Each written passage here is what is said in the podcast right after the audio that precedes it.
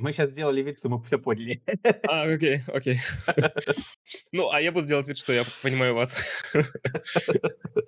Тебе, наверное, по, по геймдизайну чуть больше, чем по программированию. Программирование все-таки не очень... Я постараюсь уходить не в дикий хардкор все-таки.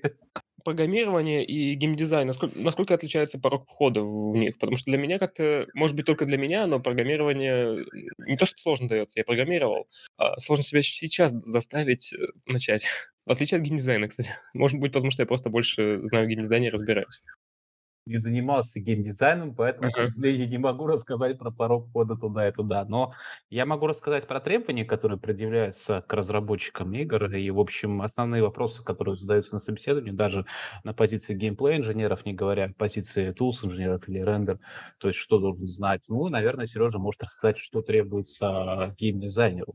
Очень сильно все зависит от проектов, от э, именно в том числе, точнее, и от круп крупности проекта, и типа проекта. То есть для мобильных игр а, это в основном одни требования к геймдизайнеру, для, например, AAA это совершенно другие требования к геймдизайнеру. И то есть если на мобилках будет цениться то, что геймдизайнер будет там знать тонкости монетизации, там, ретеншена, там, всякие вот эти вот сложные вещи, то и там баланс может быть какой-то, там, статистику и так далее, то на крупных проектах геймдизайнеры зачастую очень сильно узкоспециализированы, и они могут быть там ориентированы на какие-то определенные вещи. Но если говорить в целом, в общем-то, системный геймдизайнер — это, наверное, то, что больше всего подходит под определение геймдизайнера. Ну, как, а, как обычно вот человек говорит геймдизайнер, то это ближе всего именно направление системный геймдизайн, то есть специалист, который э, разрабатывает определенную э, систему, э, не вот это вот красиво из разряда «я придумываю там целые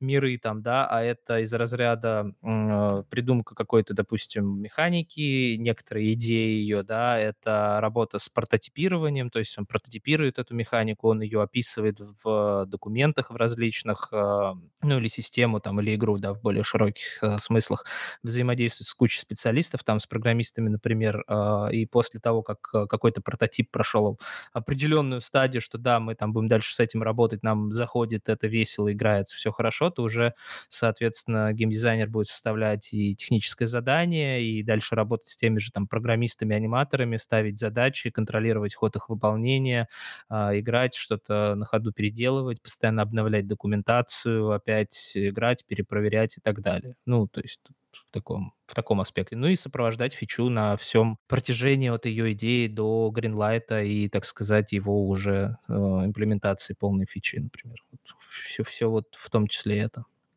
Да, а, но если возвращаясь к вопросу, насколько тяжело порог хождения для программиста, для программистов в геймдеве, то есть основной набор навыков — это знание языка, это C++. Так же, как, кстати, и в геймдизайне то же самое, то есть вот это обязательно. В геймдизайне нужен C++? Нет, а, знание языка. Я имею в виду... Я говорю, английский. А, я, а, я имел в виду по-английски. Если мы говорим про такие нормальные более-менее проекты, ну, более крупные, скажем, то тут уже желательно знать английский. Но английский язык вообще как бы стоит знать, на самом деле, чтобы иметь доступ к большинству информации полезной, даже Таки если да. вы не занимаетесь геймдевом или чем-то еще. В геймдеве просто существенно важно, потому что ну, она основная информация, там, не знаю, 99% у вас все будет на английском языке.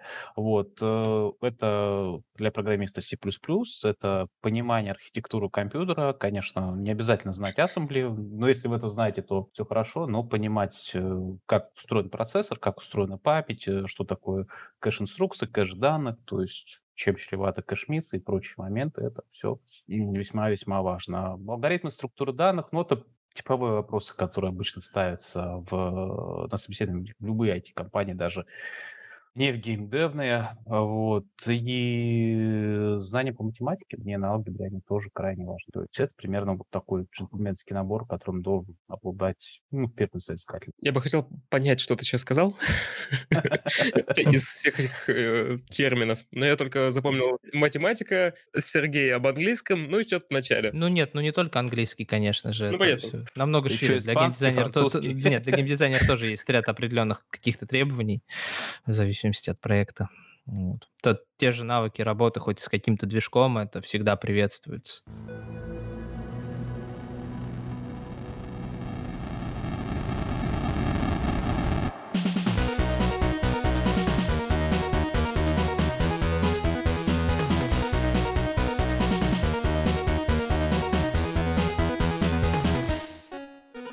Привет, меня зовут Евгений Рамазанов, я главный редактор издания «Дебате».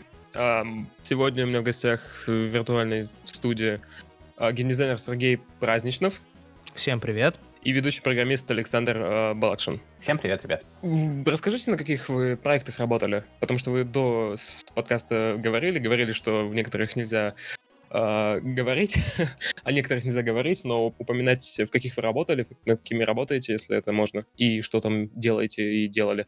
Я, например, вообще начинал как а, QA-инженер, то есть инженер-тестировщик, и у меня были первые проекты мобильные, соответственно, а впоследствии я стал сеньор QA-инженером и перешел на проект Rainbow Six э, Siege, где, собственно, так сказать, сменил деятельность с QA на геймдизайнера, и э, что я, что Саша, мы оба работали на этом проекте, официально звучит так, что мы а, оказывали большое влияние на выход э, сезонных дополнений для Rainbow Six Siege. Кажется, так вот примерно звучит наша полностью регалия. Вот, соответственно, потом я перешел на другой проект, э, тоже Triple A, к сожалению, я не могу пока говорить, вот, но он потому что под NDA, вот, э, проработал там, соответственно, геймдизайнером, и потом работал э, в а, компании Manfish над Atomic Heart, и вот теперь я в XYZ э, буду вести курс по геймдизайну, который стартует в октябре. А ты, Александр? Я в геймдеве с 2014 года, то есть относительно недавно. До этого был немножко другой. Э, начинал я с мобилок, работал в Kama Games над социальным казино, на, которое было написано на Unity. Вот. После этого перешел в компанию Spirasoft, где также работал над Rainbow Six Siege, вначале в должности старшего инженера-программиста, а потом и лида геймплейной команды. После этого был еще один AAA консольный проект, шутер. Не тот, который Сережа, но тоже пока не могу разглашать, пока он не выйдет. Вот. И после этого также присоединился к команде Moonfish, где работал некоторое время на Atomic Heart. Spirasoft это ведь э, компания э, или студия, которая делает, э, помогает разрабатывать игры. Да, именно так. Ну, одно из основных направлений э, компании это co-development, то есть это уже, скажем, на ступень выше, чем просто аутсорс, потому что на некоторых проектах, в том числе в свое время на Rainbow Six и на части других, именно крупных проектах чаще всего, идет полная интеграция с специалистов в команду разработчиков. То есть там и почты, соответственно, там родные, и э, зона ответственности достаточно большая. И вообще, У меня как был бы крайне больше... большой соблазн прислать кому-то письмо с э, домена ubisoft.com. Я в итоге это не сделал. Да, домены у нас были Ubisoft. Вот. А что происходит с э, доменами с почтами, когда вы заканчиваете работу? Просто остается, у вас забирает доступ? Ну, наверное. Доступ забирается спустя некоторое время какое-то время ты можешь еще жить, э, фигурально выражаясь, скажем, в виде домена, но потом, да, у тебя пропадает полностью и доступ и так далее. Что уж там с ним происходит, я не знаю. Может, у них кладбище какое-то есть. мы выступаем именно как а, даже э, не сколько команда аутсорса, как еще одна студия, которая включена в инфраструктуру компании, вот, и которая работает наравне вместе с другими студиями, реализовывая свою часть функционала. То есть мы не Ну, например, вали... как э, если в Ubisoft, то у них есть Ubisoft Киев, насколько знаю, и да как вот как еще одна студия, только с Spirasoft. Да, примерно ну, так да. оно и есть. Общались с ребятами из Киева, очень хорошие, веселые. Ну да. Расскажите, какие, какие вещи в играх вы делали? Ты сейчас рассказывал Сергей до, до подкаста, но может что-то что из другого интересного у вас есть, что вы можете рассказывать? Э, сложно, да? Нет, ну не то чтобы сложно, ну, скажем так, это, в, ну, в моем случае, как геймдизайнер, это, я буду очень общие вещи, к сожалению, не могу в каких-то деталях говорить. Это, например, большое количество работы с документацией, то есть поддержка в актуальном состоянии, обновление, расшаривание, дополнение, э, ответы на различные связанные с документацией, с работой фичей вопросы. Э, это работа с прототипом прототипами, но на разных проектах, соответственно, здесь уже я говорю в целом, чем я так занимался. Это, соответственно, питчинг, опять работа с документацией разного уровня. Это системный геймдизайн, то есть если нужно было какую-то систему а, сделать, соответственно, начиная от идеи и заканчивая ее имплементацией, то есть вот весь путь сопровождения, прототипирования, а, проверок и, и так, документирования и так далее, это вот все проходилось. Вот это то, чем примерно занимается геймдизайнер в среднем. К сожалению, вот прям в, в более глубокой детализации я не могу на, на некоторые вещи говорить сейчас отобьешь желание у людей геймдизайном заниматься. А, ну это, скажем, не про, скажем, не романтичное определение из разряда mm-hmm. геймдизайнер создает миры, населяет их и там как боженька себя чувствует. Может быть, так кто-то делает, но в целом это такой же, скажем, такая же роль, определенный да, механизм, который помогает игре увидеть свет, и достаточно трудная, но очень интересная работа, где нужно обладать целым рядом специфических достаточно навыков, и в последнюю очередь это навык придумывать миры, я назову это так, я не знаю.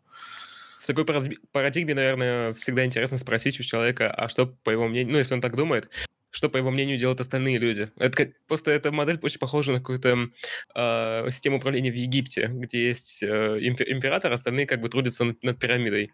А он, а он всем говорит, что делать. Ну, не совсем. Скорее, эта роль больше к продукт-оунерам, так называемым, принадлежит к директорам, продюсерам в некотором роде.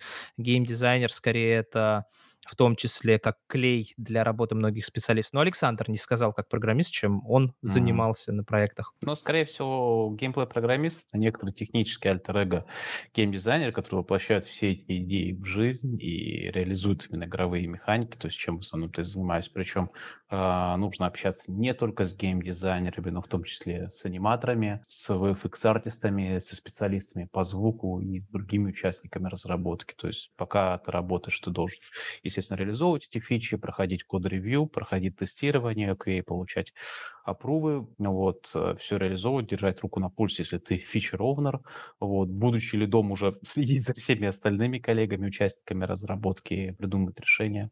Вот, наверное, самое интересное, что вот может отличить работу на AAA проекте, что я для себя вот уяснил такой интересный момент, что приходится очень-очень-очень много общаться.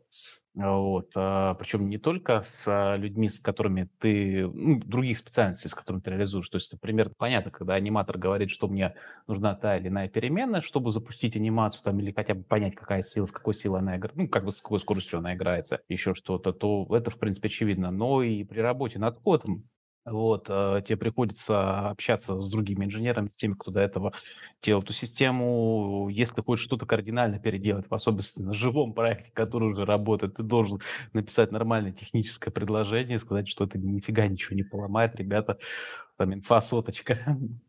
Вот, Большая э, зона ответственности. Да, и при этом, как бы, в принципе, не стесняться задавать какие-то вопросы, если тебе что-то непонятно, потому что э, это вопрос чисто в деньгах. Все, конечно, очень умные, талантливые люди, но если ты потратишь два дня на то, чтобы разобраться в какой-то системе, вместо того, чтобы спросить своего визави на другой стороне океана, как это на самом деле работает, и за два часа совсем разобраться, никто тебя по головке за это не гладит как один из примеров э, того, чем занимается, например, в связке геймдизайнера-программиста, чтобы слушателям было удобнее и понятнее, что там, чтобы стать кодзимой, нужно очень долго и упорно трудиться, и ты там не станешь им ни за день, там, ни за год, возможно, это придут позже пример. А в этой связи хотел сказать, что как раз дополнение к Сашиным словам, это работа в условиях ограничений, в первую очередь, да, связанных с э, существующими зачастую системами и пайплайнами, которые приняты в этих компаниях, компаниях, и в том числе ограничения в бюджете и времени, потому что все э, очень всегда четко планируется, очень четко все рассчитано, и ты должен понимать, что от тебя будет зависеть работа там другого специалиста. Это всегда идет в какой-то связке, как э, действительно, я не знаю, часы, как некий механизм, где каждый за что-то отвечает, но каждый должен прекрасно понимать, что его э, работа трогает также и других каких-то людей, и потратить здесь также время, это равно потратить деньги, это всегда ну, не, не очень хорошо. Поэтому, да, общаться приходится действительно очень-очень много. Если можете сказать, э, сколько процентов от времени э, занимает каждый этап э, разработки игры? То есть, может быть, вот этот вот предпродакшн, сама, сама разработка, ну, я понимаю, что, наверное, по-разному. Я понял, что примерно вопрос. Да, я просто недавно узнал, что 6 месяцев э, какой-то AAA игре, а 6 месяцев это где-то было, конечно, 20 или 30 процентов от ее целиком разработки времени, а разработчики уделили нахождению и исправлению багов. То есть игра, по сути, была готова, только она была забагована. Да, это, ну, абсолютно нормальная ситуация, то, о чем ты говоришь. То есть э, любой процесс нормально построенный, и в том числе процесс разработки игры, это процесс э, итеративный, то есть циклический. И еще, собственно, начало, вернее так, э, зачатки вот этого всего были заложены, наверное, точнее так, правильно изложены еще Марком Церни, Церни который сейчас архитектор PlayStation 5, в докладе, по-моему, 2001 года, э, который называется, получил название метод. Он как раз э, перенес э, термины preproduction и production из киноиндустрии в игровую индустрию и правильно и понятным языком рассказал об этом. И, в принципе, сейчас, даже некоторые, не зная этого, родоначальника пользуются именно этим подходом. То есть э, это этап, в первую очередь, preproduction, который, по сути, можно сравнить как этап э, ночи, да, этап прохождения по болоту с палочкой, да, и этап production, где это день, и уже все понятно. Так вот, обычно, если мы говорим про какие-то крупные проекты, да, в принципе, и не про очень крупные, этап preproduction-а может занимать, э, ну, вообще-то в разных компаниях по-разному, ну, условно говоря, там это может быть полгода и даже до года, иногда даже в некоторых случаях больше. Редко, когда это меньше полгода. В этот этап одним из важных показателей является то, что ошибаться можно, и ошибаться даже хорошо. А, то есть пока, допустим, геймдизайнеры э, ищут какие-то идеи для интересных механик, э, занимаются прототипами, программисты э, там налаживают там процесс весь, да, помогают строить системы, тоже тоже участвуют в прототипировании, в систематизации. Ошибаться можно, нужно и очень правильно и хорошо, потому что это помогает найти именно вот э, самый сок э, и то, что будет э, появится понимание, что делать дальше.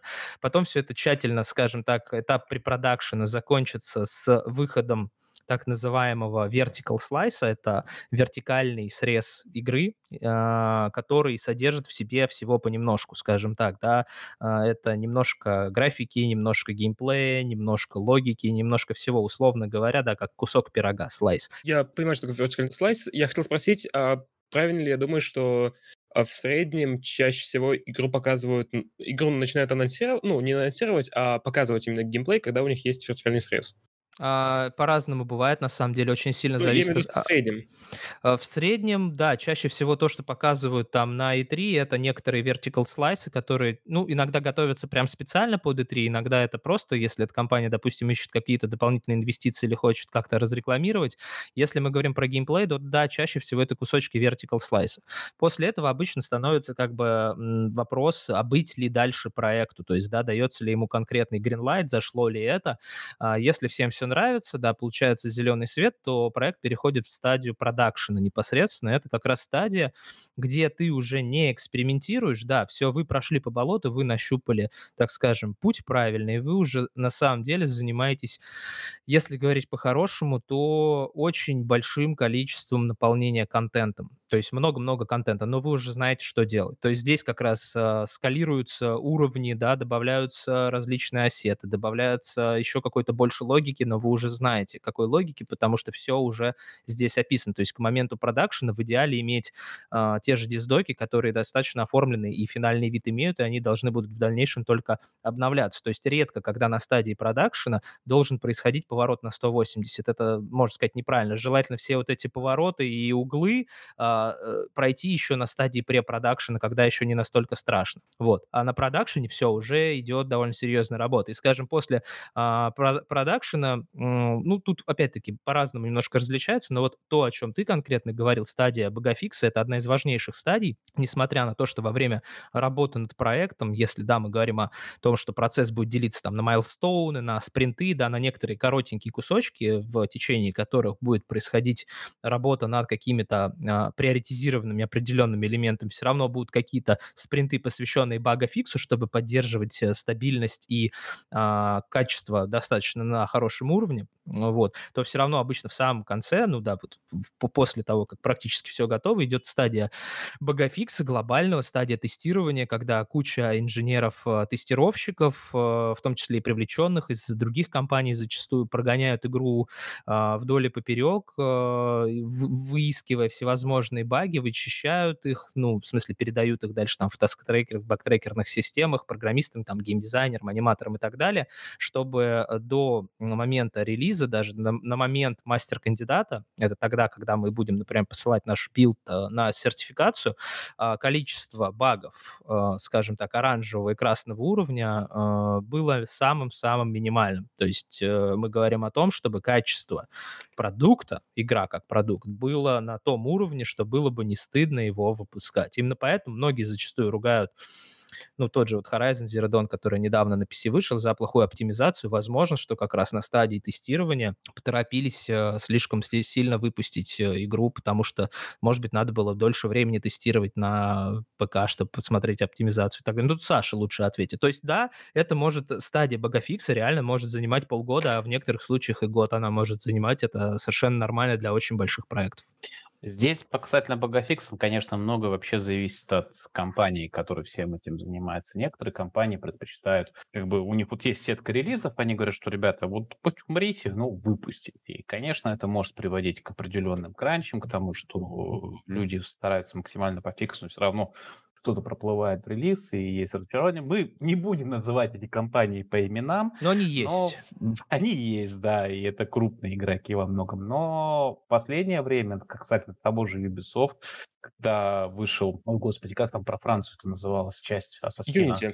Unity, да. Да, когда вышла Unity, и когда все просто там старый млад решал ее пахать, но ребята еще гребли, включив туда сетевую игру зачем-то. В общем, как бы результат был немного предсказуем. Mm-hmm. Вот. И после этого, то есть они, Ubisoft решили сами делать типа, очень большой акцент на сейфплей. Вот, поэтому они максимально стараются оптимизировать. И если они четко понимают, что какая-то фича не основная, а хорошая, интересная механика, но она дико кто-то бажит, вот, и нет никаких вменяемых шансов отладить ее, все отловить за время до релиза, плюс там могут быть какие-то специальные окна, это все жестко режется. То будет вырезаться. Вот. Обычно, это популярный конечно, термин, да. Да, обычно, ты говоришь, самая сложная моральная вещь, пережить фичекат на чем-то работал, а потом это аккуратненько отправляется в утиль. А, да, вот, ну, уж полгода на Богофикс это нормально. В этот момент, как правило, включается а, лог на заливку кода равной данных. Ой, это очень важный момент, нового, да, очень важный если студии, в общем-то, помогут, ну, как бы делать какие-то определенные свои утилиты для сабмита через Perforce, систему контроля версии, которая самая популярная, то, например, без пароля лида или какого-нибудь своего супервайзера ты не сможешь ничего залить, потому что ну, нефиг тебе там какие-то моменты там подливать, мол, типа новая фича, ну да, на баже там все подряд. Да, фича, фриз, контент фриз — это кардинально важные понятия в крупных играх, потому что любая фича, любой контент после прохождения определенной точки, скажем, невозврата, будет иметь э, большой потенциальный риск. Даже если тебе кажется, что ты все проверил и перепроверил, любое неосторожное действие может вызвать то, что все посыпется. Обычно как раз объявляется техническими лидами, то есть принимается решение в какой-то определенный момент, что вот, э, допустим, там 10 числа у нас э, фича фриз. И, и все как бы, то есть э, успел ты доделать, там, не успел ты доделать, никого это не будет волновать, потому что, ну, не успел, если кто-то что-то доделать до фичи фриза, скорее всего, данная фича будет безжалостно вырезана. Или также то же самое произойдет с контентом, новый контент после этой точки, он а, не добавится. То есть это обычно идет еще на стадии планирования, примерно, когда проект, э, задачи разбиваются на эпики, на большие-большие задачи, из которых будет состоять проект, примерно вычисляется там окно релиза и времени на тестирование сколько. И вот, э, скажем, вычесть дату релиза минус время на тестирование, мы получим, ну, ориентировочно примерную дату фича фриза. На самом деле даже делается обычно еще раньше это, да, чтобы можно было какие-то высокоуровневые вещи еще успеть доделать, но это под строгим контролем технических и прочих руководителей делается, это никак не по собственному желанию. Но здесь не только технические руководители. Конечно, конечно, скажем, не только. Да, дату фичи фриза и прочих вещей назначать не технический руководитель, а именно PM и продюсеры, которые есть свой график. Ну, я имею в виду, что они обсуждают обычно, договариваются. Вот, технические руководители, они, в общем-то, обеспечивают техническую возможность этих вещей, делают контроль. Э, такой момент. Но тут же, ну как, не только технические руководители в плане инженера, тут есть еще люди, например, которые отвечают за контент, да, то есть, например, какая-то новая модель может быть залит только с позволения там арт-лида, арт-директора, который говорит, что вот, ну да, эти изменения, они существенно важны. И тут кардинально важна роль как раз руководителей проекта, ПМов э, в том числе, которые как раз грамотно и четко должны будут сказать, что дальнейшие там какие-то действия — это риск, и все. И будут какие-то решения приниматься о том, что что-то будет переноситься, что-то будет вырезаться, и все в этом духе. Поэтому работа ПМов на крупных проектах — это очень важная роль. Кстати, очень интересное восприятие. Ты не относишься к PM как человеку, который что-то там сидит и нифига не делает, а просто там получает зарплату. Наоборот, как бы это твой товарищ, который позволяет тебе разрешить э, вопрос, у которого есть больше э, информации о других зависимостях, другими подразделениями, можете позволить адресовать твои вопросы как бы нужным Да, людям, поднять красный флаг, да. Э, Если позвать ты как бы находишь кто-то, ты, ты как бы тебе делают, как, делают запрос на какую-то фичу, ты говоришь, нет, ни за что, не влезет по срокам, и тогда уже PM общаются и принимают решения. Так что э, менеджмент, э, который многие компании, ну не многие, как бы в глазах простых обывателей это какое-то непонятное зло, это э, наоборот очень важный элемент и э, очень важные члены команды, которые позволяют вообще всей этой большой машине, всей этой большой системе работать. Я быстро объясню, что PM — это менеджер проектов. Это вы... Да, project manager. Да, project manager, менеджер проекта. Как варьируется срок разработки игры? То есть есть игры, которые, ну, вроде бы так, с обывательского точки, точки зрения по качеству одинаковые, ну, или примерно одинаковые. Не по качеству, может быть, по глубине и так далее, но занимают некоторые меньше времени, некоторые больше. И понятно, что размер команды и ресурсов но вот, например, почему такие игры, как РДР, занимают 7 лет разработки? Это же, это же очень большое количество времени. То есть 7... Вот потому что таких игр, как РДР, не так уж и много. Да, но, тем, но, тем не менее, если просто разбирать ее, не, не то, чтобы кажется... Ну, конечно, каждый аспект, если, если думать, что вот один человек будет рисовать там одну ворсинку, потом будет модель, моделить еще что-то, придумать систему, проверять и так далее, да. А, но кажется, что это должно быть меньше, опять же, сравнивая просто с фильмами или еще с чем-нибудь. Игры, конечно, сложнее, но тем не менее 7 лет — это какое-то не поддающееся вообще, вообще последнее время, время, потому что сложно представить, что можно отдать чему-то 7, 7 лет вот э, с, и такой еще итерацией, проверкой, э, фиксами и так далее. Это ведь не mm-hmm. Не все 7 лет творческий процесс. Где-то Конечно, это нет. рутина, под конец это вообще кранчи. А, ну, давайте еще там вспомним, да, тот же Cyberpunk 2077, который Да. тоже уже довольно долго делается, и даже... В 2014 году, между прочим. Да, и тот же Ghost of Tsushima, недавно я прочитал, что там тоже то ли 7, то ли 8 лет он в общей сложности находился в разработке. Ничего себе. На самом деле, да, на самом деле здесь есть а, несколько различных аспектов, а, и один из них, например, может быть, а если эта игра, она уже легаси, да, на каком-то готовом, а, скажем, проекте сделаны. То есть э, в качестве примера могу взять тот же Assassin's Creed, который может себе позволить делать э, следующую часть в течение а, года-полутора, потому что они переиспользуют возможности того же самого движка, и, по сути, им не нужно проводить какие-то дополнительные исследования, да, там какие-то дополнительные фиксы здесь делать, они будут улучшать только то, что уже имеется, например, да, и делать какое-то новое большее количество контента и посвятить время этому, да, тут Саша может поподробнее рассказать именно вот про такие технические, например, вещи, да, что позволит сократить время на разработку. Конечно же, это бюджет компании, да, разработчика, потому что компания-разработчик с хорошим именем и с хорошим бюджетом может позволить нанять себе большее количество сотрудников, в том числе и аутсорс. Если посмотреть, например, на последние релизы, в том числе нашумевший в разных смыслах The Last of Us Part 2, э, если я не ошибаюсь, вместе с аутсорсерами на проекте было задействовано больше 7 тысяч человек вот, различного рода. Причем большая часть из этих людей это были те, кто делает контент. И, конечно же, очень большим как раз здесь моментом, аспектом, почему игры AAA делаются так долго, это то, что это система. Игра — это одна большая система, и каждый элемент в ней, представь, да, взаимодействует не только сам по себе находится в мире в каком-то, да, вакууме, он не находится в вакууме, он взаимодействует с другими элементами. Когда этих элементов у тебя становится много, и все они друг с другом взаимодействуют, примерно ситуация ситуация как нейроны в мозгу, да, у тебя большое количество элементов и еще большее количество взаимодействия между этих элементов. А теперь добавим в эту схему игрока, действие которого реально ты никогда не сможешь предсказать на 100%, да, несмотря на все исследования, несмотря на все желания разработчиков э, направлять игрока туда, куда им нужно во многом, особенно в играх с открытым миром, особенно в играх нелинейных, это удается не всегда, да, игрок будет делать все равно то, что хочется ему.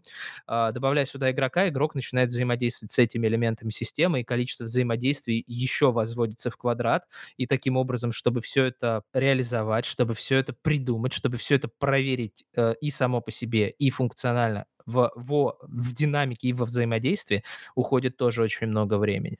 И поэтому здесь, да, а, здесь очень часто встают вопросы о том, что если это элемент какой-то, который не вписывается, если это элемент, который плохо работает во взаимодействии, если это какой-то элемент, который был недопроверен, зачастую он может быть вырезан. РДР, если посмотреть на количество различных активностей, на количество систем, на количество взаимодействий, на количество и качество контента, который в нем есть, это я для примера RDR привожу, это что-то потрясающее на самом деле, потому что, по сути, это, ну, я не знаю, небольшой городок, по-моему, если так в количество переводить, людей работал над э, этим title-ом. Да вот как-то так.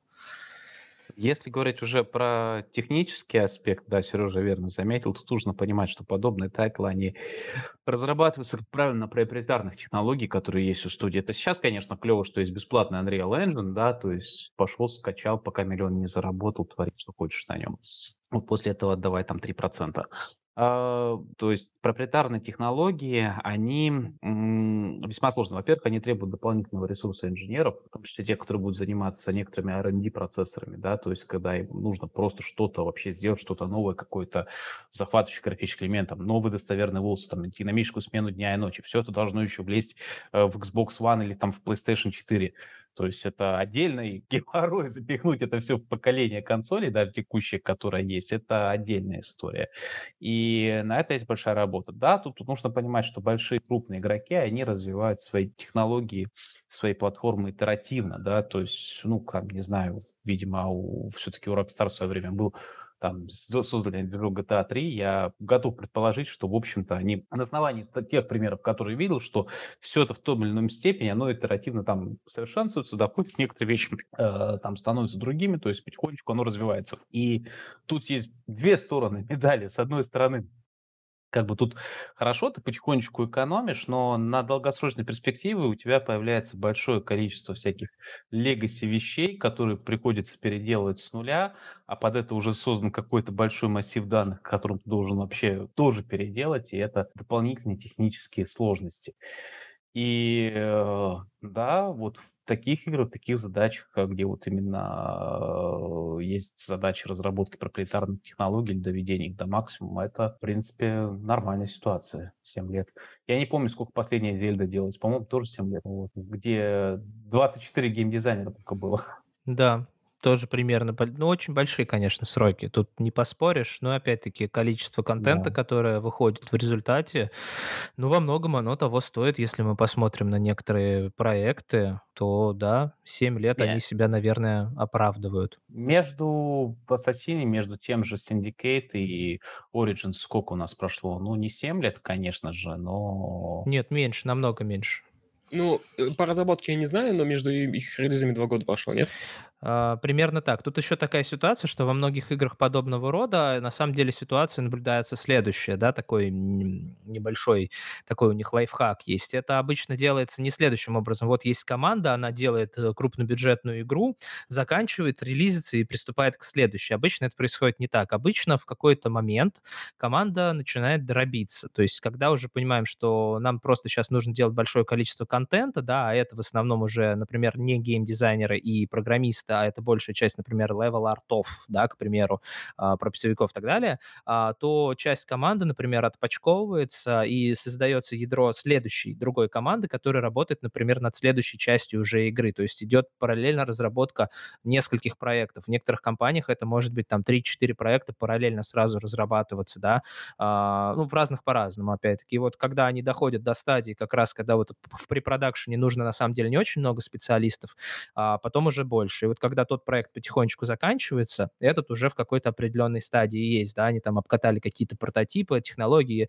там, граф, графоний и так далее. И вот и, и, и часть той команды постепенно, например, переливается э, на новый проект. И вот входят они уже в продакшн, именно поэтому, например, что позволило Ubisoft э, там между Origin и Odyssey там не так уж много времени прошло, тем Между более иногда... Origin и Odyssey им позволил Ubisoft Quebec это все сделать. Давай да, и, ну и, и плюс, да, и плюс это разные города, опять-таки, говорю, большое количество специалистов, это два разных города делали, две разных студии, вот, так что именно так, Од- один находится в разработке, другой там где-то в зачатке, иногда третий там, ну как это, как ягодки собирать с куста, одну ягодку там в рот кладу, одну там это примечаю, там вот это вот, а третий думаю, вот примерно та же ситуация может уходить с крупнобюджетными проектами.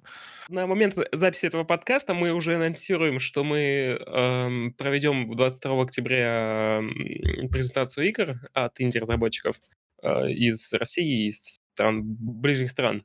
Поэтому такой вопрос. Как, эм, как быстро сделать игру? Ну, типа, вот с, с обучением... Ну, не настолько быстро, чтобы доделать ее до 22 октября, нет. Я имею в виду, а, опять же, инди-разработка ну, немного, э, немного иная, чем от, а, отличается от большой разработки. Есть, опять же, геймджем, в которых, ну, и крупные, мелкие разработчики участвуют, неважно. Но у людей, которые только начинают учиться там разработки или хотят научиться, у них всегда, наверное, вопрос, а как мне ну, по-быстренькому сделать, потому что всегда хочется видеть сразу же какой-то результат от, от, своих, от своих затрат э, ресурсов на обучение или на... Мгм. Мне кажется, зависит от конкретной цели. Если человек хочет все-таки эту игру выпустить и получить, заработать за нее деньги, то Здесь нет ответа, как это сделать быстро. Нет, конечно, бывают такие странные ситуации, типа Flappy Bird или прочих моментов, А, но ну, это скорее исключение, чем правило. Вот. А, как правило, все-таки Но придется Flappy Bird потратить это все-таки гиперкэш, нежели чисто инди такое прям. Ну, в общем-то, да. Вот. Все-таки тут А если вы делаете, если вы хотите делать что-то качественно, вам придется потратить время на то, чтобы найти какую-то уникальную черту для своего продукта, да. Вам придется время, наверное, большая часть времени, которая все-таки идет разработка, это изготовление ассетов хороших. То есть, в особенности, если вы там захотите, выберете не стайлайст, стилистику, рискнете ринуться в реализм. Это сейчас все, конечно, становится доступным. Вот, вон, Unreal Engine э, договорился с Квикселом, и у вас все мегасканы бесплатно. Пожалуйста, стройте фотореалистичное окружение прямо вот ничего не платя за это. Но все равно, пока вы сами просто поймете и начнете ловить кайф от своей игры, то, что вы поймете, что это ну, делается так, как надо, да, то есть мы готовы там сделать, пройдет большое-большое время.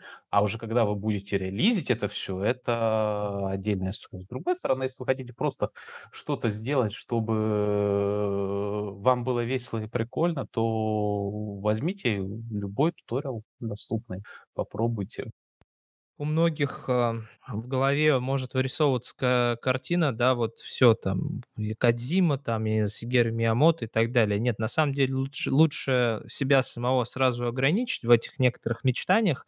Не, мечтать не вредно, конечно, всегда, но тут стоит действительно понимать, а, что ты хочешь э, добиться, чего, что ты хочешь сделать. Ты хочешь э, как-то самореализоваться, ты хочешь просто увидеть какой-то результат своей работы, придумать что-то просто интересное, чтобы можно было потом где-то использовать. Тут, да, все зависит будет от цели. Но вот для начала, опять-таки, сейчас, слава богу, появилось достаточно, ну, есть достаточно большое количество э, бесплатных движков, наверное, два из которых основных, да, это Unity и Unreal Engine, которые на самом деле позволяют делать э, AAA-ные вещи по качеству, я имею в виду, и причем очень многие м, штуки у них уже работают из коробки, да, тебе не нужно какое-то дополнительное усилие для этого прилагать. Есть очень количество некоторых бесплатных ассетов, там, платных ассетов, плагины и так далее, то есть ты уже можешь начинать экспериментировать. Есть некоторое количество курсов э, онлайн, всяких там не онлайн, учителей, там, роликов и так далее. Можно с этого, да.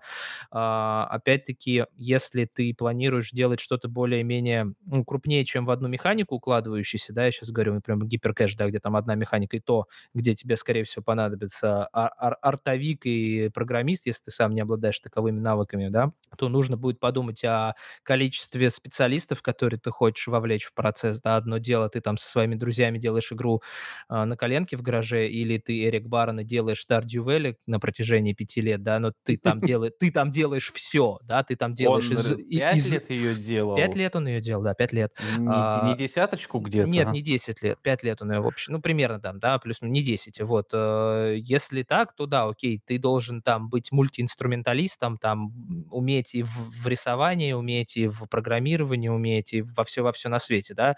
Если ты, например, чувствуешь, что ты вот э, хорош вот в чем-то одном, то здесь тебе, конечно, стоит подумать о том, что тебе нужно собирать э, какое-то количество специалистов, и есть, скажем, определенный минимальный порог, что там тебе нужно как минимум там человека 4-5, да, там это а, технически обязательно специалист, там, программист, да, это а, арт-директор, он же артовик на первое время, да, это там геймдизайнер, да, это специалист, может быть, какой-то профильный, например, если ты делаешь большой упор на звуки в своей игре, то тебе, возможно, понадобится как раз специалист по звуку и так далее, да, ты должен понимать определенные цели.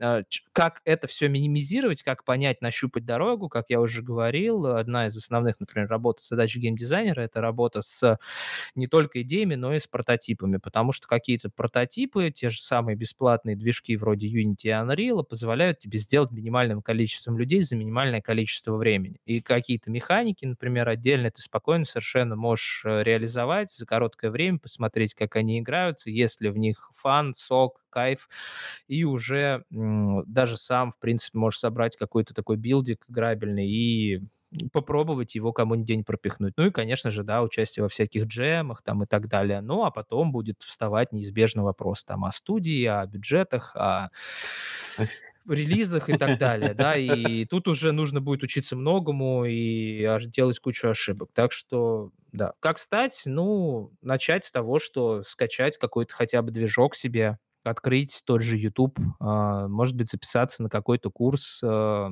найти какого-то единомышленника, например, это уже вполне себе неплохое начало. И сесть, взять блокнотик, на листочке написать себе вот что, что, что бы ты хотел, и примерно пытаться искать об этом всякую разную информацию. Ну, для самого, наверное, начала. Понимать, что ты что, что-то не знаешь, что-то не умеешь, учиться. Тут еще что можно посоветовать, чтобы было это гораздо веселее.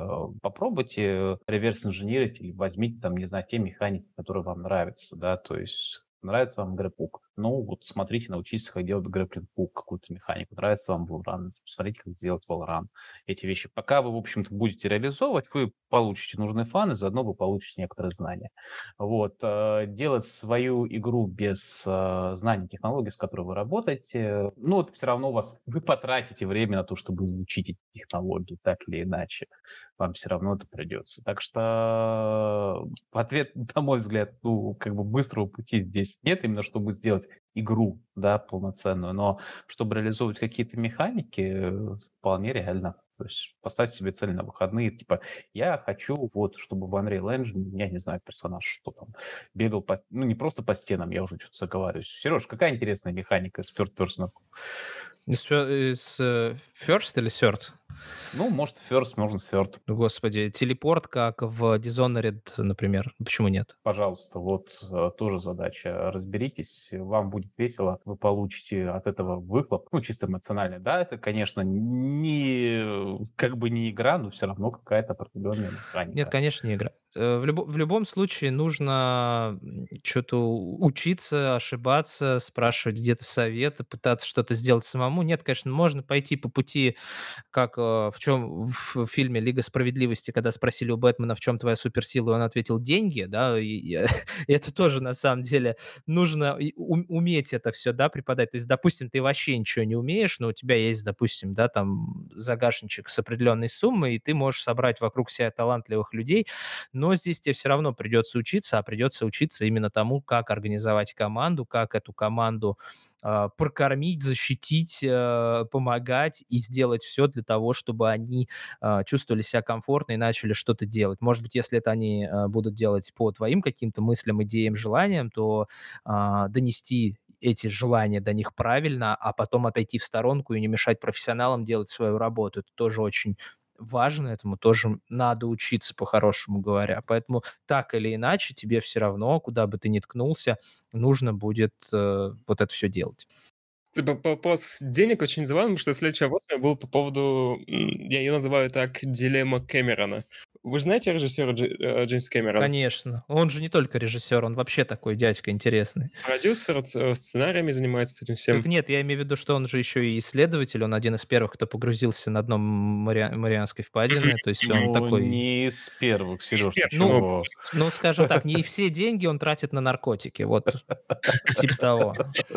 А, да, э, режиссер интересен тем, что почти все его фильмы, э, на почти все его фильмы успешные, он, э, да и на неуспешные, он тратит безумное количество денег. То есть это тот режиссер, ко- которому для реализации задумки того, что он задумал, нужно действительно очень крупные бюджеты. Мгм. И э, меня, у меня недавно как раз э, созрела мысль, что это применимо не только к, ну, естественно, к киноиндустрии, но еще и к игровой индустрии что не всем, э, возможно, подходит с- возмож- возможность начать с какой-то, ва- какого-то маленького проекта, потому что они просто не умеют так делать. То есть они не мыслят в таких масштабах. Вопрос, э, опять же, ди- дилем- дилемма Кэмерона. Что тогда делать, если у тебя э, мозг настроен на какой-то такой, такой масштаб э, мысли? Мне кажется, что равно как и Джеймс Кэмерон, начинать с чего-то поскромнее, потому что бюджет первого Терминатора это, ну, хоть значительная цифра, но это 6,4 миллиона долларов. Второй Ну, Терминатор это это 100 84 год. миллионов долларов. 84 год это очень много. Э, Ну, да, второй это уже 100 миллионов, то есть Вот, все вот. равно. Ну, все равно. Как бы он начинал с некоторых определенных цифр, которые он мог разобраться, как освоить. То есть если у вас сейчас с ни с того ни с сего там появится какая-то колоссальная сумма, да, то есть, скорее всего, если у вас нет опыта, Вы безжалостно то спустите ее. Да. А, На самом деле это такой интересный момент, мне он нравится, да, э, в том смысле, что человек начинает думать крупномасштабно и э, говорит, что для свершения его мечты нужно там 200 миллионов долларов и ни копейкой меньше.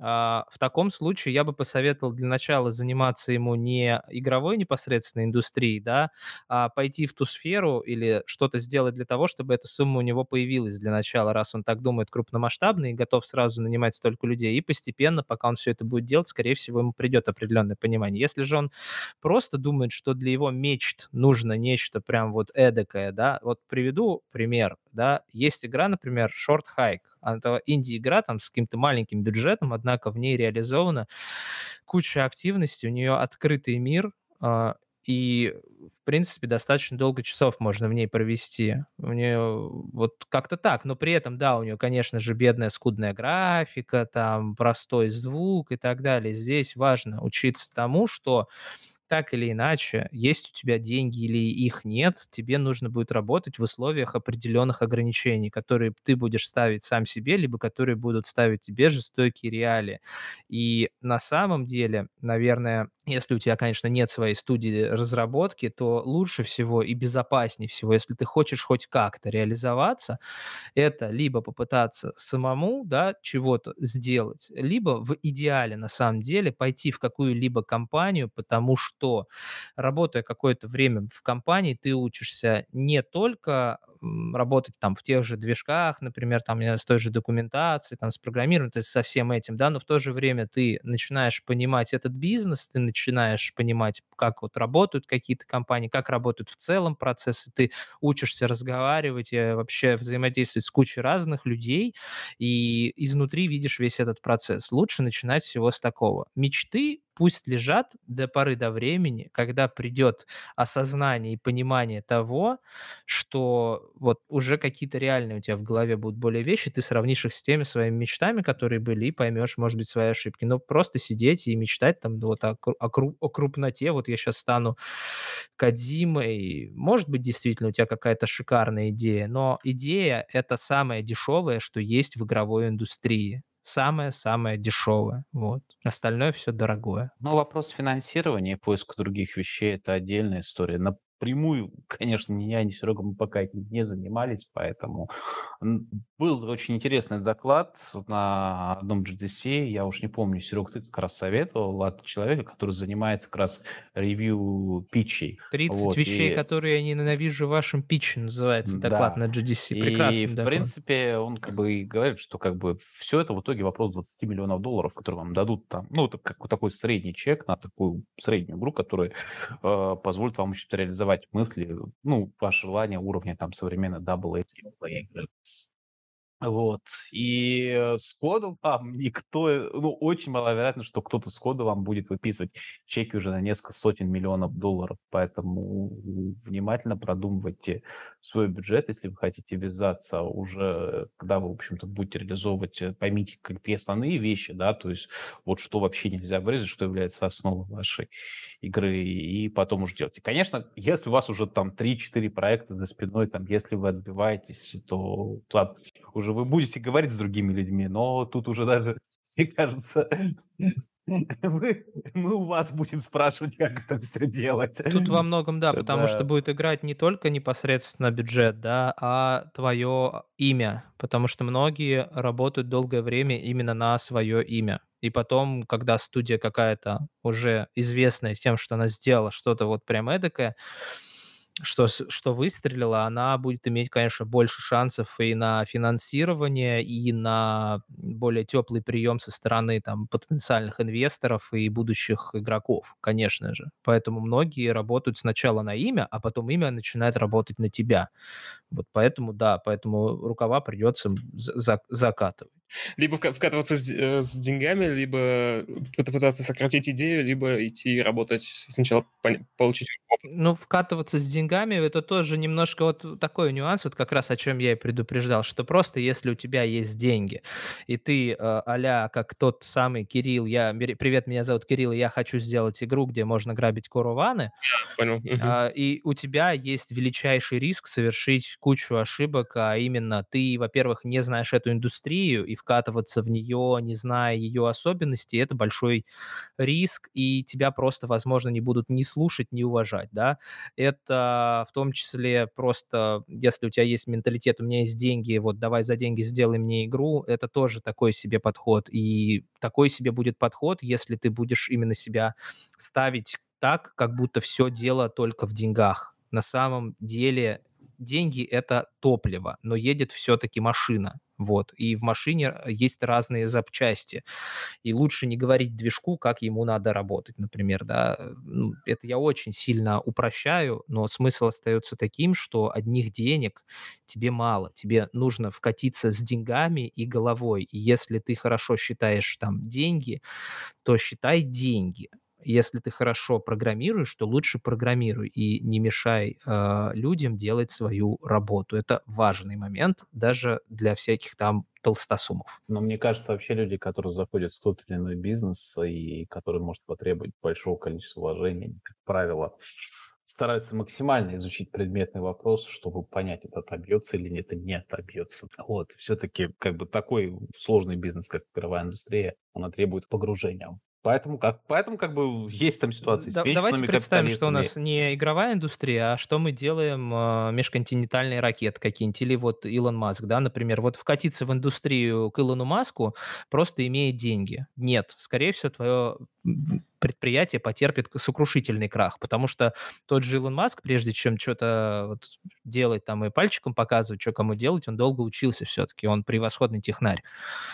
Вот.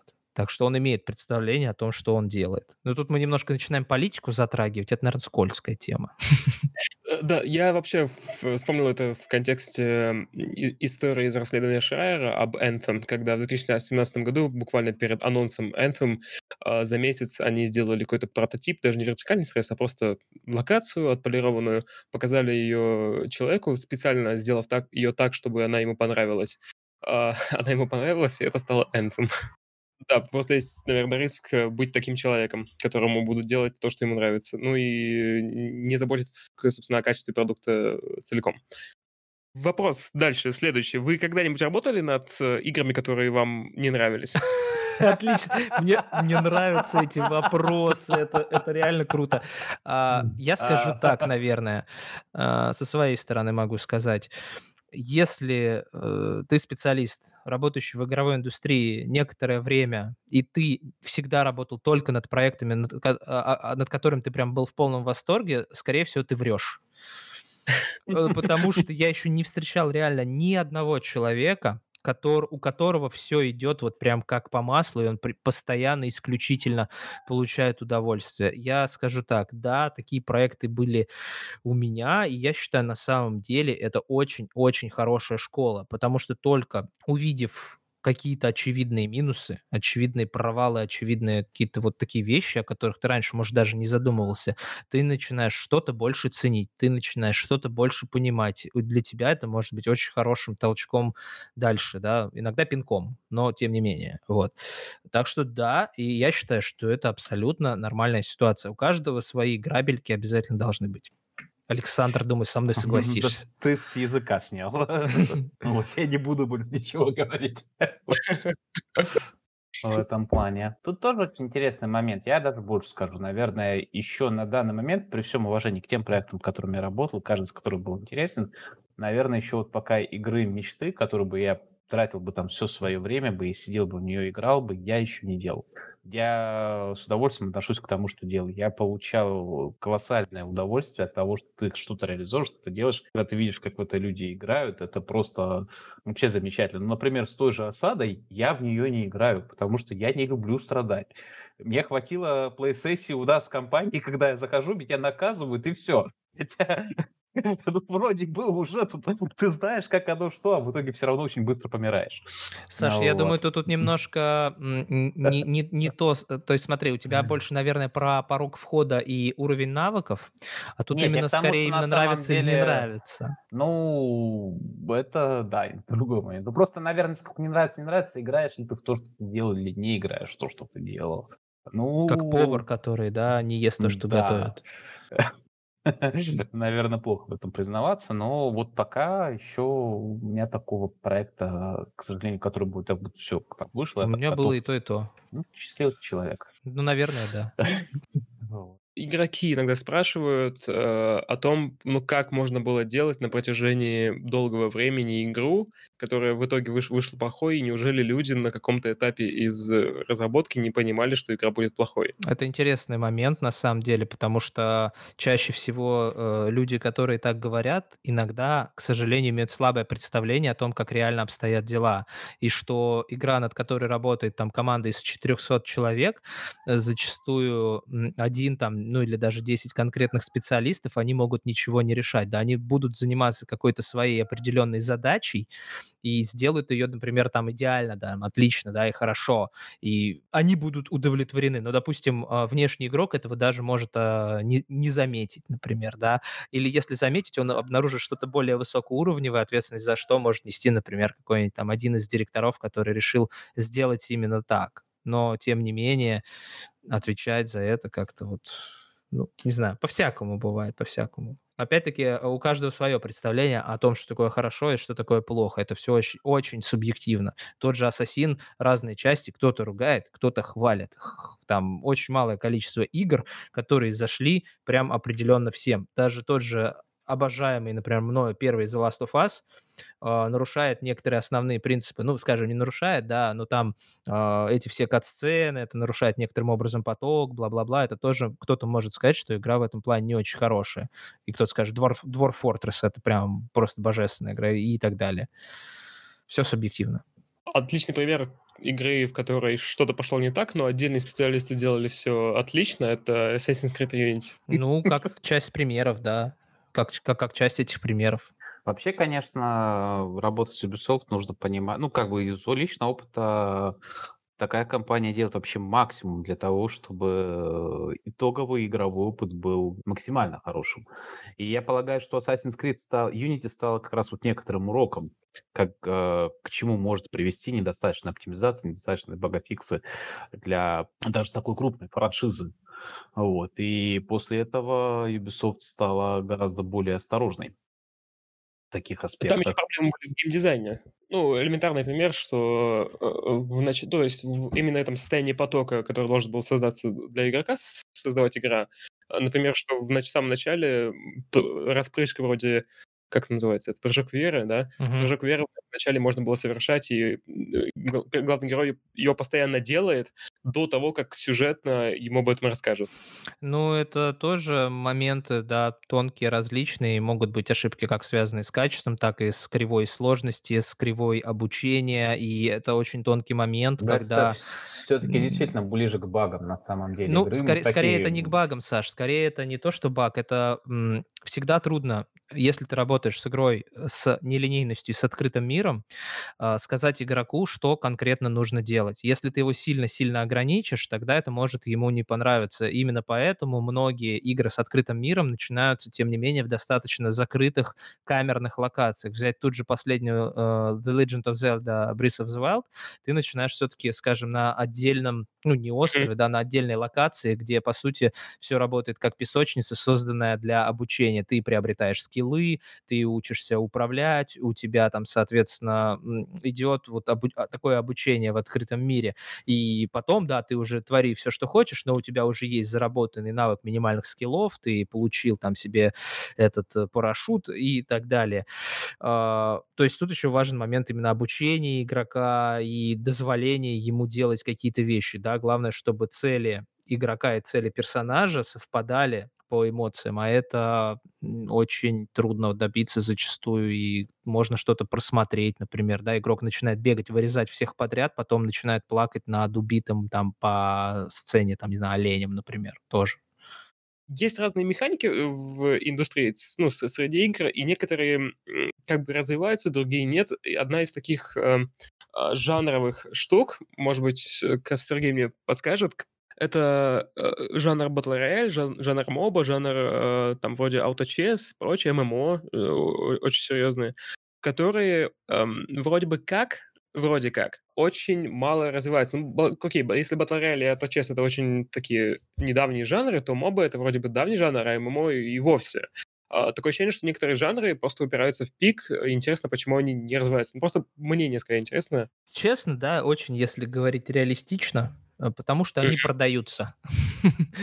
У них есть уже тот достаточный необходимый набор того, за что их купят и за что в них будет играть. В них есть минимально необходимые механики, там прогрессия игрока так далее, там э, рейды какие-то, пати, там достижение какого-то определенного уровня, система наград, наказаний, гильдии и так далее. И это такая, скажем, во многом проверенная формула, которая работает, и все с этим согласны, и все вроде как в это все играют и будут продолжать. А чтобы сделать что-то принципиально новое, нужно будет понимать, что это будет связано с определенным риском, конечно же, что это может быть недопонято как-то, да, и что может быть слишком трудно для каких-то игроков, да, особенно э, в играх, где порог входа да, там достаточно низкий, да, нужно учитывать навыки игрока и так далее.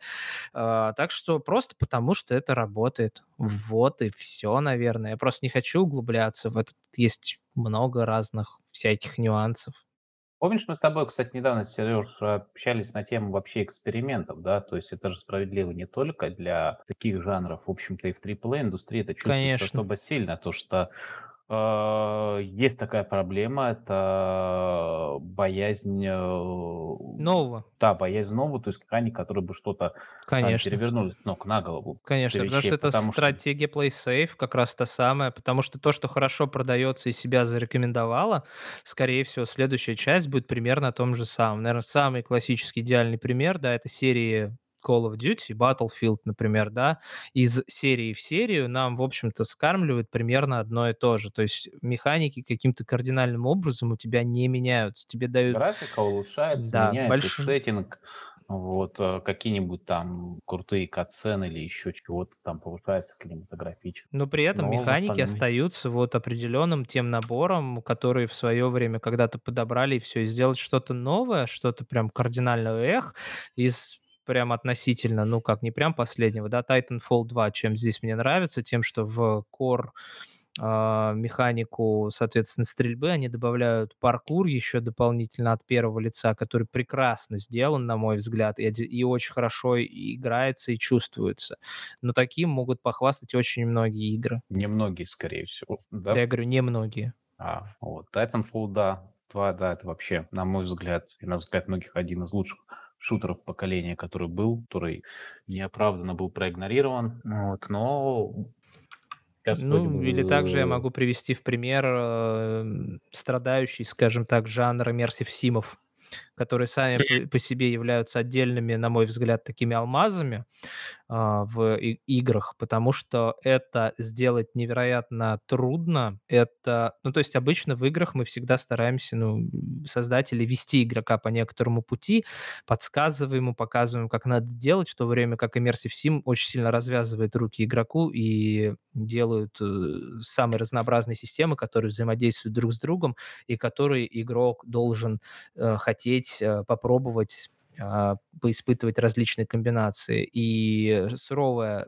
реалия говорят о том, что immersive симы, они плохо продаются на самом деле. То есть э, их будут хвалить, они будут безусловно, безусловно прекраснейшими образцами, как тот же Prey, например, да, от Arkane, Uh, вот.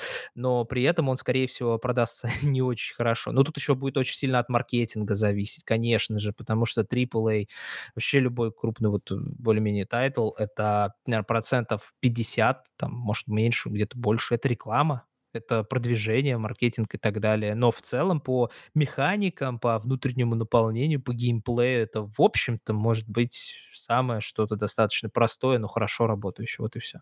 Ну, то есть а, а, упирается все в риски. Но, тем не менее, мы видим из раза в раз, там проекты, они буквально копируют э, друг друга некоторые, и их делают именно потому, что они продадутся, так или иначе. Ну, конечно, в том, в, то, в том числе, да, потому что, смотри, если у тебя проект, например, имеет бюджет в 300 миллионов э, зеленых бумажек, а это очень приличная сумма, да, а, явно от него ожидают, что он привнесет в казну как минимум миллиард в долгосрочной перспективе, может быть, больше даже, да.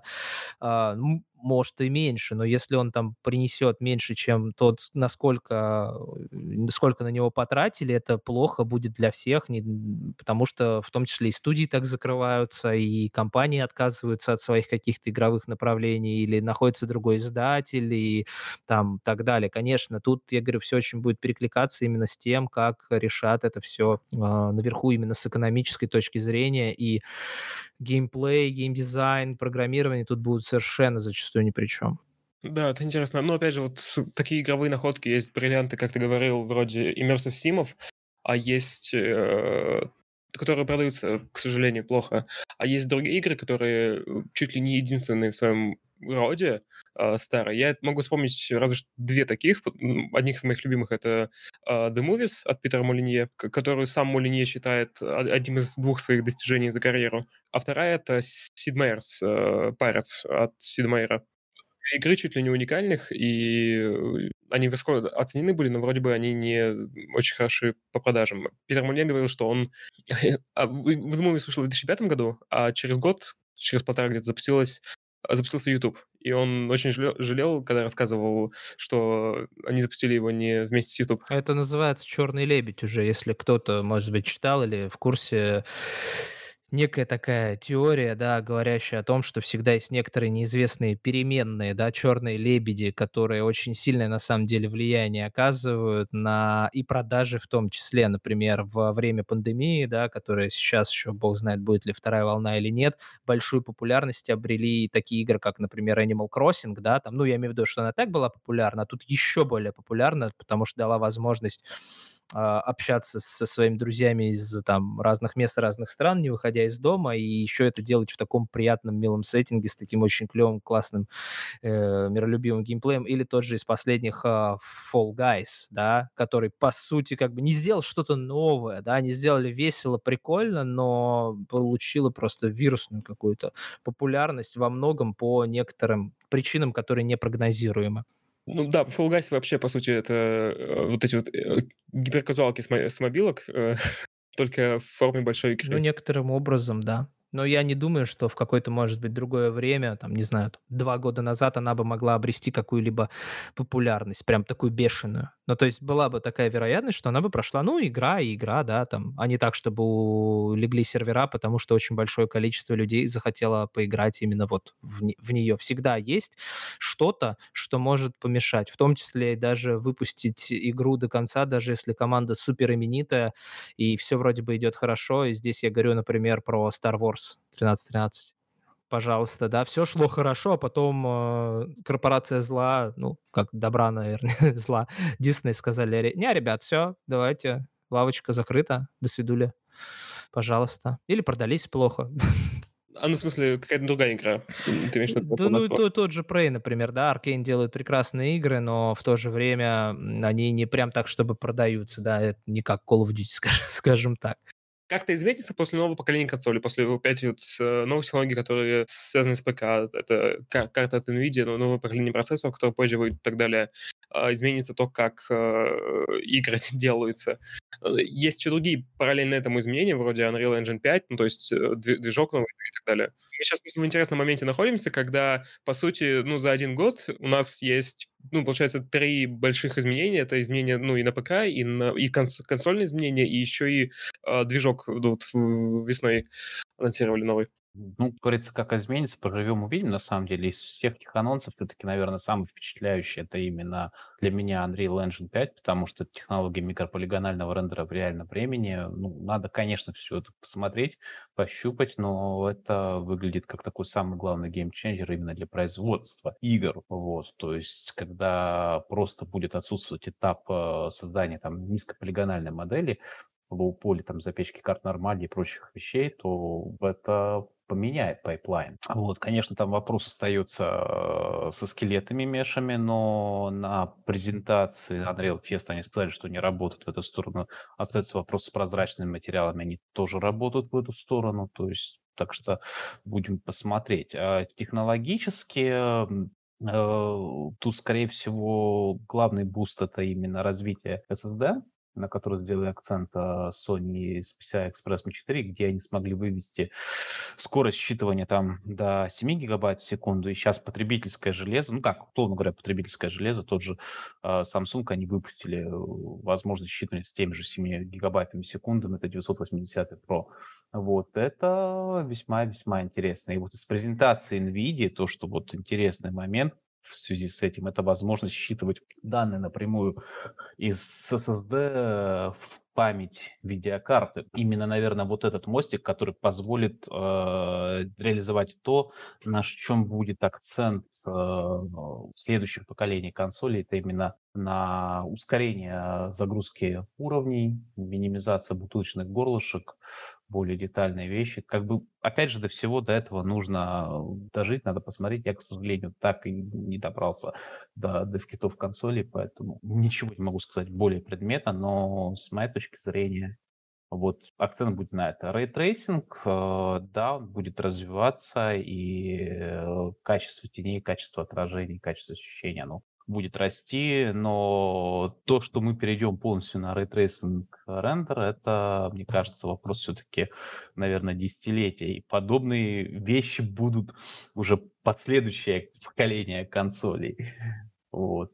Если Ты они будут... вопрос десятилетия, это целиком индустрия перейдет?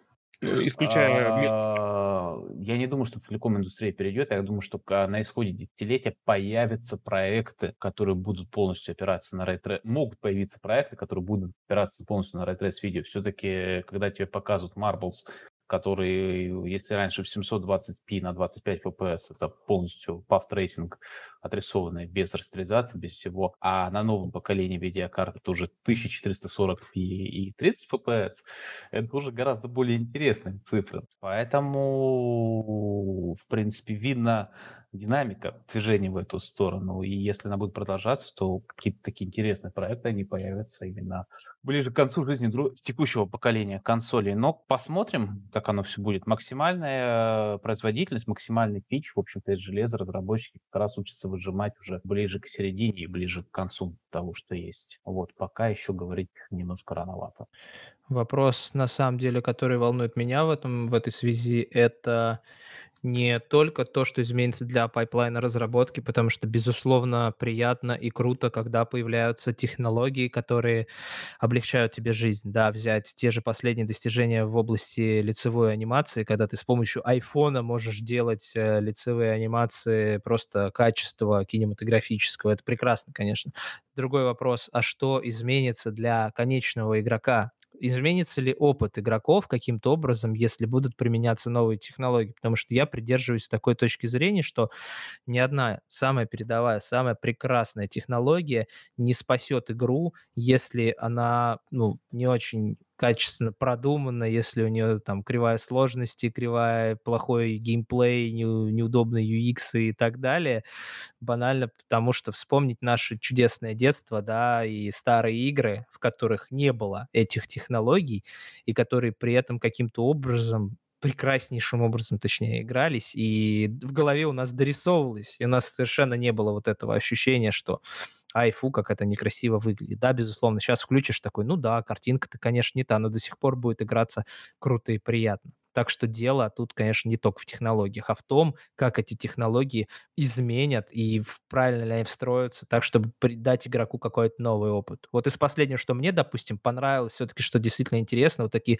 пока еще робкие шажки в эту сторону, например, в последней презентации, да, Ratchet Clank э, геймплея, где э, использование SSD в консоли PlayStation 5 используется для абсолютно бесшовной подгрузки следующего мира, и Ratchet может перелетать из одного мира в другой мгновенно мгновенно, это действительно работает на опыт игрока. Я надеюсь, что это будет и также и в финальной версии. Вот если таких изменений приятных будет больше, да, каких-то новых систем, которые будут использовать технологические возможности, да, новейшие, это будет, безусловно, круто. А если ты просто видишь кучу красивых, я не знаю, там отражений, э, вот эти полигончики, там каждую таракашку на стене можешь рассмотреть, но при этом тебе скучно находиться в игре, то а стоило ли оно того вот тогда? Ну, мне кажется, это вообще немножечко безотносительно технологии. С другой стороны, если ты все-таки повышаешь уровень детализации, мне кажется, все-таки работает на эффект погружения в мир и все-таки дает некоторый эстетический безусловно. опыт для безусловно, игрока. должно который, работать опять-таки в связке. Который, безусловно, важен, да, то есть, э,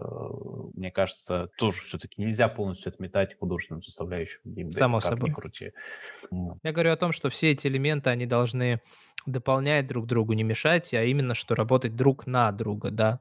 То есть даже вот, например, из последних примеров, который технологически прям не самый дико продвинутый, да, но при этом прекрасно выглядящий Ghost of Tsushima, на мой взгляд, прекрасно э, его элементы дополняют друг друга, как технологии, да, так и эстетика, безусловно, и геймплей. То есть мне приятно вот во всех смыслах эту игру рассматривать как такой пример.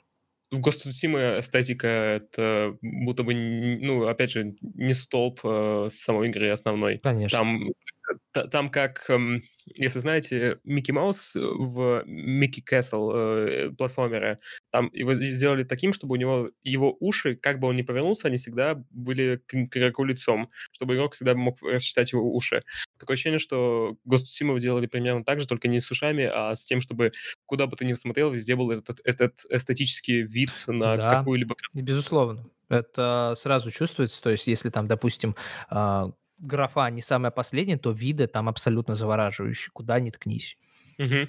Но опять же, это не, нельзя было бы сделать, если бы не было достаточно технологий для того, чтобы... Само собой, я говорю про то, что когда технология сработала на дизайн а, и на эстетику, и когда дизайн и эстетика воспользовались э, этой технологией, чтобы усилить вот это ощущение для игроков. На последнем Сиграфе, кстати, был доклад от ребят Sucker Punch по поводу того, какие они улучшения делали для рендера. Могу сейчас даже переслать, вдруг кому-то будет интересно. Да, я добавлю ссылку в описании. Вот. У нас здесь подск... вот сейчас Sucker Punch, если что, это разработчики. Э, да, при, причем они такие легендарные во многом, потому что у них был один из открывающих тайтлов, да, это, господи, Infamous Second прек- прекрасный, и Ghost of Tsushima как закрывающий title, это такие они большие, конечно, молодцы. Кстати, у них движок еще, у них свой проприетарный движок, э, характеризуется ультрабыстрыми загрузками даже без SSD, то есть если посмотреть, там действительно в Ghost of Tsushima там загрузки очень быстрые. Они говорили, что они даже в каких-то моментах у... Да, дольше делали специально. Да, дольше делали специальные загрузки. Человек мог э, прочесть информацию, например, или еще что-нибудь сделать. Мгм, во время окна загрузки. Да-да-да-да-да. Тут молодцы. Можно только похвалить, сказать, действительно, и продались хорошо, и людям дали и историю, и геймплей там достаточно годный. Так что да, таких бы побольше. Да, ам, ну, ф- и- если нужно таких побольше, то можете записываться на ваши курсы Почему нет? и, да, и изучать разработку игр. Андрей ведет курс по геймдизайну, а Александр ведет курс по кодингу. Но оба вы можете записаться на сайте XYZ School, а по промокоду TheBat получить 10% скидку. Спасибо большое, что пришли. Это было интересно. Я с удовольствием с вами поговорю еще как-нибудь, если удастся. С удовольствием, спасибо. Нам тоже Конечно, было спасибо Очень большое. приятно. Не, по, по- последний вопрос. Выбрали, какую консоль покупать? Я возьму себе пятую плойку. У меня просто никогда до этого не было Созрел. Лично.